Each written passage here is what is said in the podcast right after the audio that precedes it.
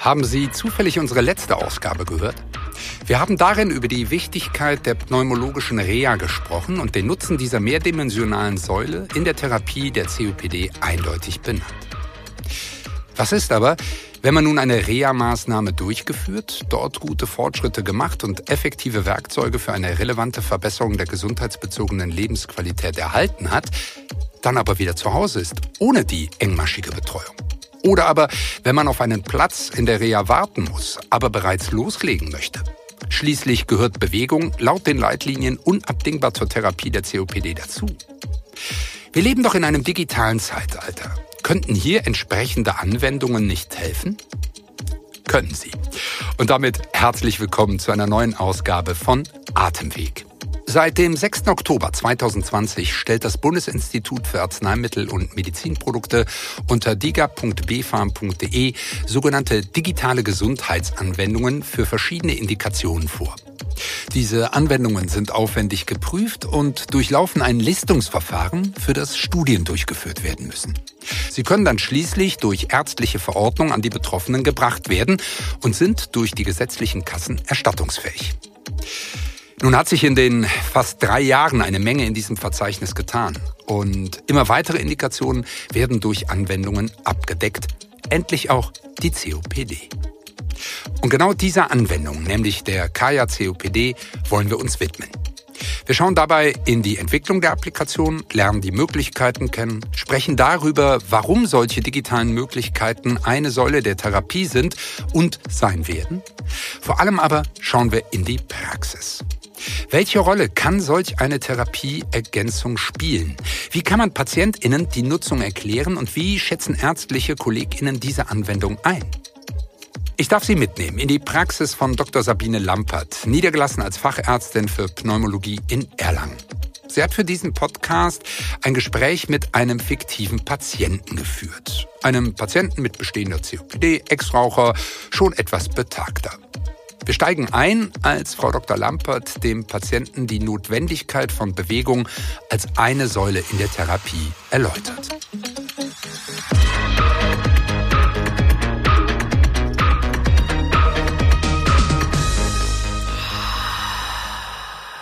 Atemweg. Wissen Sie, neben Ihren ganzen inhalativen Medikamenten ist diese regelmäßige Bewegung wirklich enorm wichtig bei Ihrer Erkrankung eine ganz wichtige Therapiesäule. Und das Wichtige daran ist auch das Regelmäßige. Es ist nicht der Hochleistungssport gefordert, sondern dass Sie jeden Tag eine Viertelstunde, halbe Stunde spazieren gehen, wäre wunderbar. Wenn sich nicht bewegen, wird alles schwächer. Die ganze Muskulatur lässt nach und auch die ganze Atemmuskulatur. Und dann wird natürlich die Atemnot immer größer und es wird immer schwieriger, sich zu bewegen. Und das ist so ein Kreislauf, der von voranschreitet und es halt einfach immer schlechter wird. Sie haben da in Ihrer Brusttasche ein Handy stecken. Nutzen Sie das auch? Und diesen Trick, ich nenne das jetzt einfach mal so, hat Frau Dr. Lampert in der Praxis schon häufig angewendet. Das hat sie mir im Rahmen der Vorbereitungen erzählt. Das Handy ist sichtbar und kann sofort angesprochen werden. Und meistens wird auf Ihre Frage mit Ja geantwortet.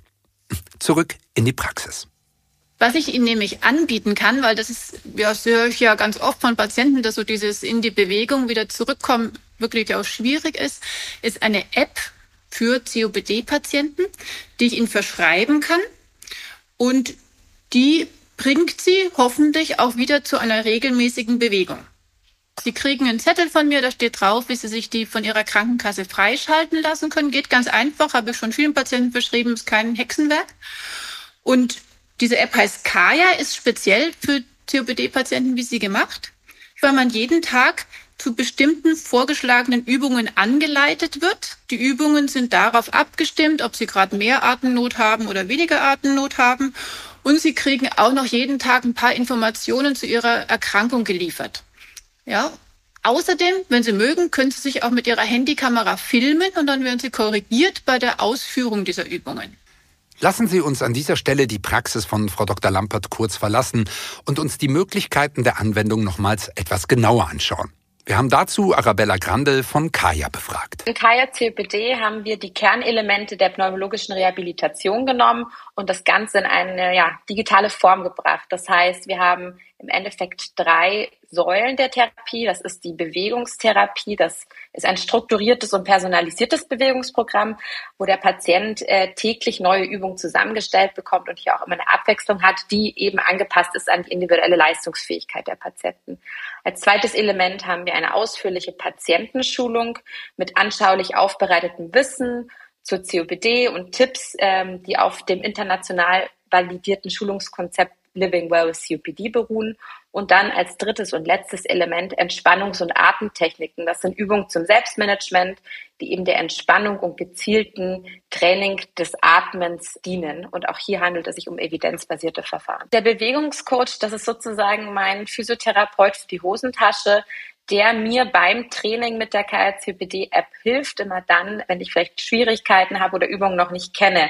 Das heißt, für ausgewählte Übungen gibt es hier die Möglichkeit für den Patienten, sich in Echtzeit durch den Bewegungscoach überwachen zu lassen. Das ist ein KI-Algorithmus, eine klinisch validierte Technologie, die wir auch patentieren haben lassen, die eben ermöglicht, mittels der Frontkamera des Smartphones während der Übungsausführung aufgezeichnet zu werden.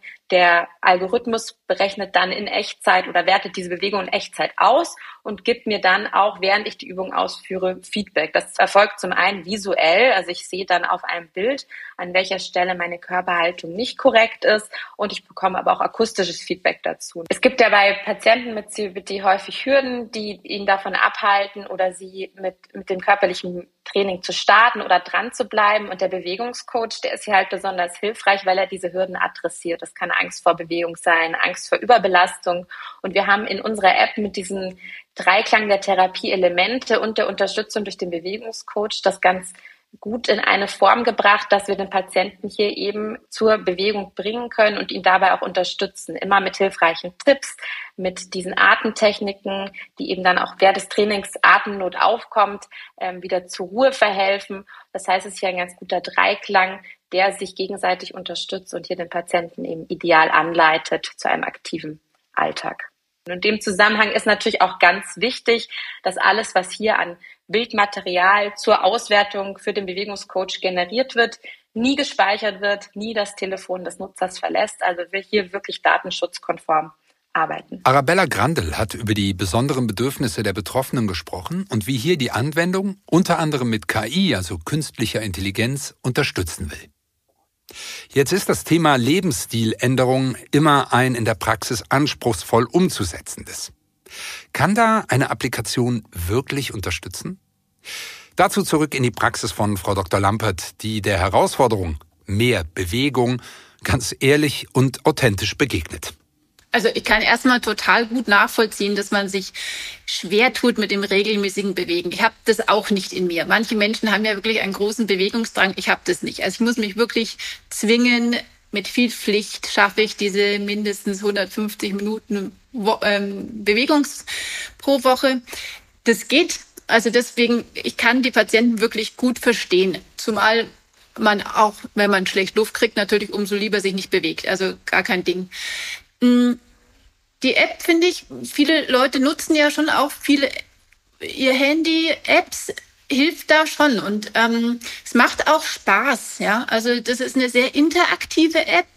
Man wird immer wieder was gefragt, man muss was beantworten und deswegen die Rückmeldungen, die ich bisher von Patienten kriege, ob sie sie nutzen, sind durch die Bank positiv. Außerdem hat äh, Frau Dr. Lampert noch ihr ganz eigenes Testverfahren, um zu schauen, ob eine digitale Gesundheitsanwendung nutzerfreundlich ist.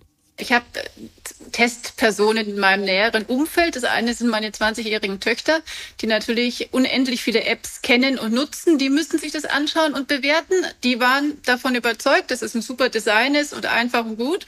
Und dann habe ich einen über 80-jährigen Vater, den ist auch meine Testperson für solche Fälle. Und der kam auch super damit zurecht. Also aus meinem privaten Umfeld kann ich nur das bestätigen. Es ist wirklich gut Gut und einfach und bedienbar. Die subjektive in der Praxis überzeugt also. Bleiben wir bei der praktischen Anwendung, gehen aber aus der Niederlassung in die Studiensituation. Jede digitale Gesundheitsanwendung braucht hier solide Daten, um überhaupt als DIGA anerkannt zu werden. Professor Rembert Kutschula, Chefarzt Fachzentrum Pneumologie an der Schönklinik Berchtesgadener Land, hat die Listungsstudie der Applikation maßgeblich mitgestaltet. Für die Studie haben wir den Patienten am letzten Tag die App gegeben. Die sind also sozusagen ähm, bei uns mit dem Entlassbrief versorgt worden, haben dann die App bekommen, sind nach Hause gefahren. Das Studiendesign ist so gewesen, dass ähm, einige eben die App hatten, andere ähm, haben dann eben ähm, ohne die App, ohne den Inhalt der App sind, sind die dort eben weiterverfolgt worden. Und wir haben eben festgestellt, dass die App A relativ anwendungsfreundlich gewesen ist B, die Patienten sehr, sehr gut damit zurechtgekommen sind, also auch die älteren Patienten. Also das heißt, wir ähm, sind ja ja zum Teil bei den Silver Surfern, so wie sie früher hießen, aber ähm, ähm, bei den Leuten 50 plus. Ähm, und es sind durchaus ältere Patienten dabei gewesen, die also wirklich keine Probleme hatten, die App zu bedienen. Und ähm, dann waren wir gespannt, ob wir damit eben tatsächlich auch ein, eine Nachhaltigkeit über diese sechs Monate entwickeln können. Und ähm, waren eben begeistert, als wir die Ergebnisse gesehen haben, die dann eben tatsächlich gezeigt haben, dass die Patienten, die mit der App gelebt haben, trainiert haben, sie angewendet haben, dass die damit eben tatsächlich im Wesentlichen ihre Schritte halten konnten. Also sie haben ihre Aktivität ähm, im Tagesablauf gehalten. Wir haben gesehen, dass die Lebensqualität ähm, dort ähm, mit speziellen ähm, Messmethoden gemessen worden ist, eben auch gleich gut geblieben ist. Und wir haben, und das hat mich wahnsinnig begeistert, ähm, haben gesehen, dass die Patienten, die sehr, sehr häufig die App verwendet haben, also viermal und mehr die Woche, dass die sich sogar noch verbessern konnten. Das heißt, wir haben die tatsächlich hier auf die Spur gesetzt. Die haben was mitbekommen ähm, als, als ähm, ja, so eine Art Hausaufgabe und ähm, die sind relativ adherent geblieben und ein Teil ist eben sozusagen überadherent. Also die sind ähm, so begeistert gewesen, dass sie mehr gemacht haben und ähm, das hat sich dann eben auch direkt in den Ergebnissen niedergeschlagen, so dass ähm, wir dann tatsächlich ein breites Grinsen ins Gesicht bekommen haben. Ein breites Grinsen. Also absolut zufriedene Studienteilnehmende und Studienleitende. Hier habe ich dann allerdings nochmals nachgefragt, ob Frau Dr. Lampert das als Studienbias sieht oder ob sie diese positiven Entwicklungen auch in der Praxis für möglich hält. Wir wissen, wenn wir inhalative Medikamente verordnen, die werden Pi mal Daumen richtig an 160 Tagen im Jahr genommen. Das ist schrecklich, ja, aber gut, so ist es. Wenn ich jetzt annehme, dass diese App, die ich verschreibe, an 160 Tagen im Jahr, also in der Hälfte jeden zweiten Tag mehr oder weniger verwendet wird, glaube ich, ist das ein super Ergebnis. Und ich glaube, dass sich da schon dieselben Ergebnisse abbilden lassen über eine längere Zeit, die man auch in der Studie gesehen hat, dass die Leute weniger Atemnot haben, dass sie besser belastbar sind, ähm, dass ich das auch in der Lungenfunktion natürlich irgendwann messen kann, dass ich da eine besseres, ähm, ja, bessere Leistung letzten Endes habe. Ja. Nachhaltige Effekte erreichen, nachhaltig die Lebensqualität der Betroffenen verbessern. Das, was in einer Reha erreicht wurde, auch danach weiter zu festigen. Ja, das war die Zielsetzung für Professor Kutschula und sein Team. Dabei stand nicht die Entwicklung einer Applikation an oberster Stelle, sondern auch andere Medien wurden überprüft. Wie schließlich die Entscheidung zur App getroffen wurde, dazu Rembert Kutschula.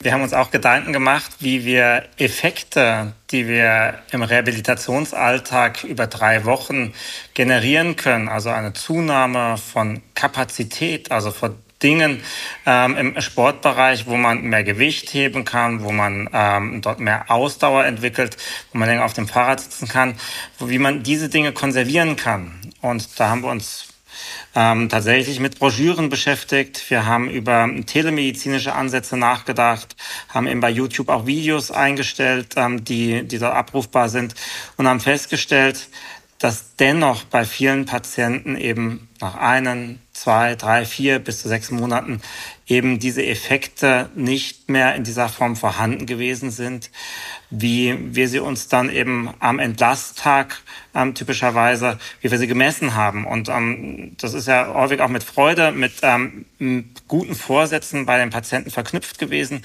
Aber das Zurückgehen in den Alltag hat dann eben häufig auch mit Nachlassen ähm, zu tun. Das heißt, man findet sich in seinem alten Leben wieder und die guten Vorsätze, wir wissen es ja alle bei Silvester, die verblassen so ein klein wenig. Und ähm, da haben wir uns eben gedacht, na, die App ist ähm, vielleicht etwas, mit dem wir das mal probieren können, mit dem der wir vielleicht Erfolg haben ähm, und vielleicht etwas nachhaltiger eben unterwegs sind. Und so sind wir auf die App gekommen und ähm, da ist es eben so gewesen, dass Kaya eben auch jemanden gesucht hat, der ähm, dort unterstützt, weil wir sind die Mediziner, Kaya sind so die Leute, die die Technik mitbringen. Und ähm, dann gab das eben so einen ganz guten, wie sagt man heutzutage, Match, ähm, dass ähm, wir dort zusammengekommen sind und ähm, dann versucht haben, was gemeinsam auf den Weg zu bringen. Und ich sage es ganz offen und ehrlich, ich bin begeistert, was man aus so einem normalen Smartphone alles rausholen kann. Und das ist dann eben jetzt ähm, an vielen Stellen in dieser App hinterlegt. Ein Match, also eine Zusammenarbeit, die einfach passt. Dazu auch nochmal die Perspektive von Arabella Grandel von Kaya. Für uns ist es natürlich immer sehr wichtig, auch aus der Praxis heraus Informationen zu bekommen und ähm, mit Medizinern zusammenzuarbeiten, die wirklich sehr, sehr nah am Patienten sind, den Patienten gut verstehen und die Bedürfnisse der Patienten kennen. Weil wir in unserer Entwicklung extrem viel Wert darauf legen, eine Lösung zu entwickeln, die für die Anwender funktioniert. Und dazu gehören die Patienten ganz zentral, aber natürlich auch die Mediziner, die entsprechend die Lösung verordnen. Und wir haben schon gesehen, dass wir uns natürlich ähm, auch hier aus der Ferne wissenschaftlich mit der Indikation COPD auseinandersetzen können, aber wirklich diese praxisnahen Informationen der Mediziner uns extrem weiterhelfen, unsere Lösung immer, immer besser zu machen und auf die Anwender, also Ärzte und Patienten anzupassen. Bei der Erarbeitung einer funktionierenden digitalen Gesundheitsanwendung, die relevant sein will und wirken soll, sind also fundierte Daten und eine engmaschige Zusammenarbeit zwischen Medizin und Technik notwendig. Klar. Weniger klar, ich weiß nicht, wie es Ihnen geht, war mir bis zur Produktion dieser Episode, welche Rolle in diesem Kontext klassische pharmazeutische Unternehmen spielen.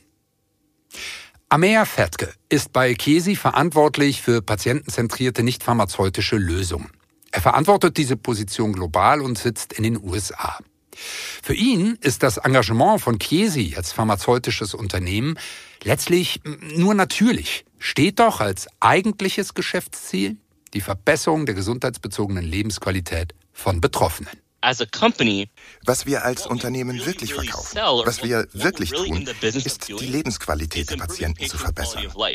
Medikamente sind offensichtlich ein sehr wichtiges Mittel, um das zu erreichen. Aber wir haben darüber nachgedacht, ob wir als Pharmaunternehmen in der Lage sind, Ärzte und Patienten einzubinden. Ob wir in der Lage sind, im Grunde alle Beteiligten im Gesundheitssystem einzubinden. Gab es Probleme, die wir in einigen Fällen übersehen haben, weil sie nicht mit der Medikation zusammenhingen? Als wir mit den Leuten sprachen, stießen wir auf den mangelnden Zugang zur pulmonalen Rehabilitation als eine dieser offensichtlichen und furchtbar unerfüllten Herausforderungen auf der ganzen Welt. Und das war genau zu dem Zeitpunkt, als digitale Therapien in anderen Bereichen wie psychischen Störungen und Diabetes bekannt wurden. Und so kratzten wir uns ein wenig am Kopf und sagten, seht her, es gibt eine Verhaltensintervention. Es gibt ein klassisches Zugangsproblem, das mit Technologie gelöst werden könnte. Warum hat niemand etwas in dieser Richtung unternommen?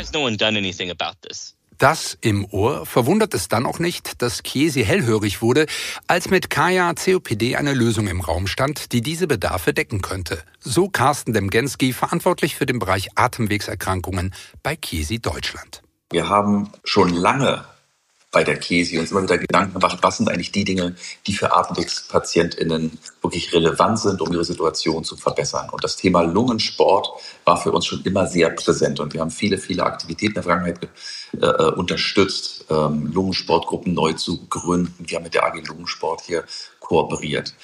Ähm, mit den neuen technischen Entwicklungen waren wir natürlich sehr hellhörig, als wir erstmals von Kaya hörten und nun mitbekamen, dass es eine Option gibt, die außerhalb von Lungensportgruppen eben den Patientinnen ermöglicht und in diesem Fall jetzt COPD-Patientinnen eben ähm, in Bewegung zu kommen. Weil wir wissen einfach, es gibt die drei wichtigen Säulen, die man einfach braucht. Das eine ist eine medikamentöse Therapie. Das zweite natürlich, wenn man geraucht hat, möglichst dann, es ist ja nicht immer das Rauchen auch ein Grund in der COPD, aber wenn das auch noch äh, äh, so war, dann eben den Rauchstopp noch einzuleiten und dann viel, viel Bewegung. Und so waren wir sofort hellhörig. Es gibt hier eine tolle neue Lösung, um Bewegung in dem geschützten häuslichen Bereich zu etablieren und da waren wir sofort dabei. Nun aber zurück in die Praxis. Kann die App am Ende eine Rehabilitation ersetzen? Macht diese überflüssig? Und wer ist überhaupt dafür geeignet? Dazu nochmals Dr. Sabine Lampert und Professor Rembert Kutschula. Es ist keine Konkurrenz zu einer pneumologischen Reha. Ja. Es gibt schon auch viele Patienten, die aus persönlichen Gründen oder warum auch immer nicht auf eine Reha fahren wollen. Und denen verschreibe ich das natürlich oder biete es ihnen auf jeden Fall gerne an.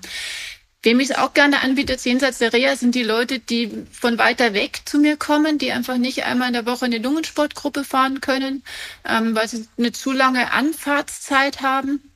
Für die finde ich das auch ein wirklich gut geeignetes Hilfsmittel oder die auch in ihrer Umgebung keine ähm, Physiotherapeuten haben, die sie zu so Atemübungen anle anleiten können. Also schon für viele Leute, glaube ich, wirklich eine gute Hilfe, aber keinerlei Konkurrenz zu allen anderen genannten Optionen, ja. Ich glaube, ein ganz, ganz wichtiger Punkt ist, dass wir in den Begrifflichkeiten einfach klar bleiben. Und ähm, das ist eine App, die zwar edukative Elemente hat, die aber de facto die Definition der Rehabilitation nicht erfüllt. Das heißt, hier ist keine Ernährungsberatung drin, hier ist kein wirklicher psychologischer Support drin, hier ist keine Sauerstofftherapie drin.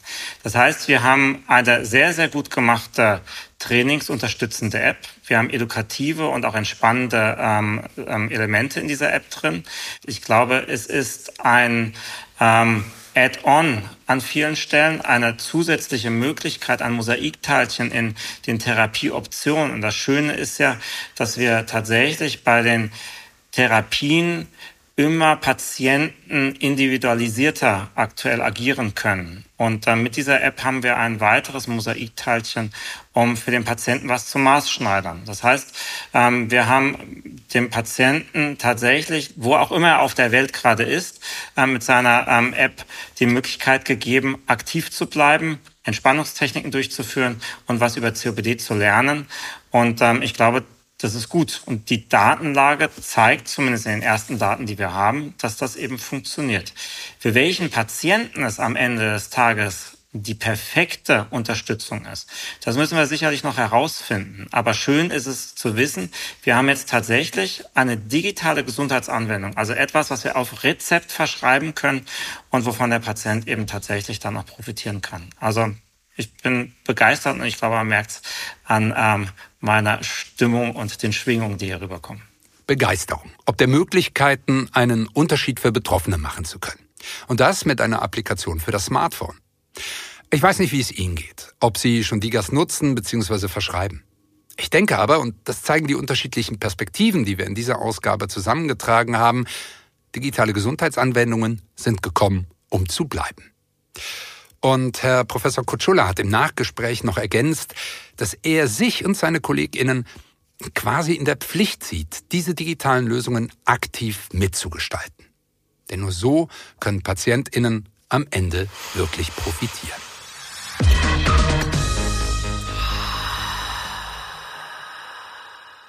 Vielen Dank für Ihr Ohr. Schön, dass Sie reingehört haben. Und ich darf Ihnen an dieser Stelle Lust machen auf die nächste Ausgabe von Atemweg. In dieser geht es um seltene Erkrankungen in der Pneumologie, die sogenannten Kolibris. Wir werden diese beleuchten mit Professor Dirk Skowasch von der Universitätsklinik Bonn. Freuen Sie sich schon drauf und ich freue mich, wenn Sie wieder dabei sind.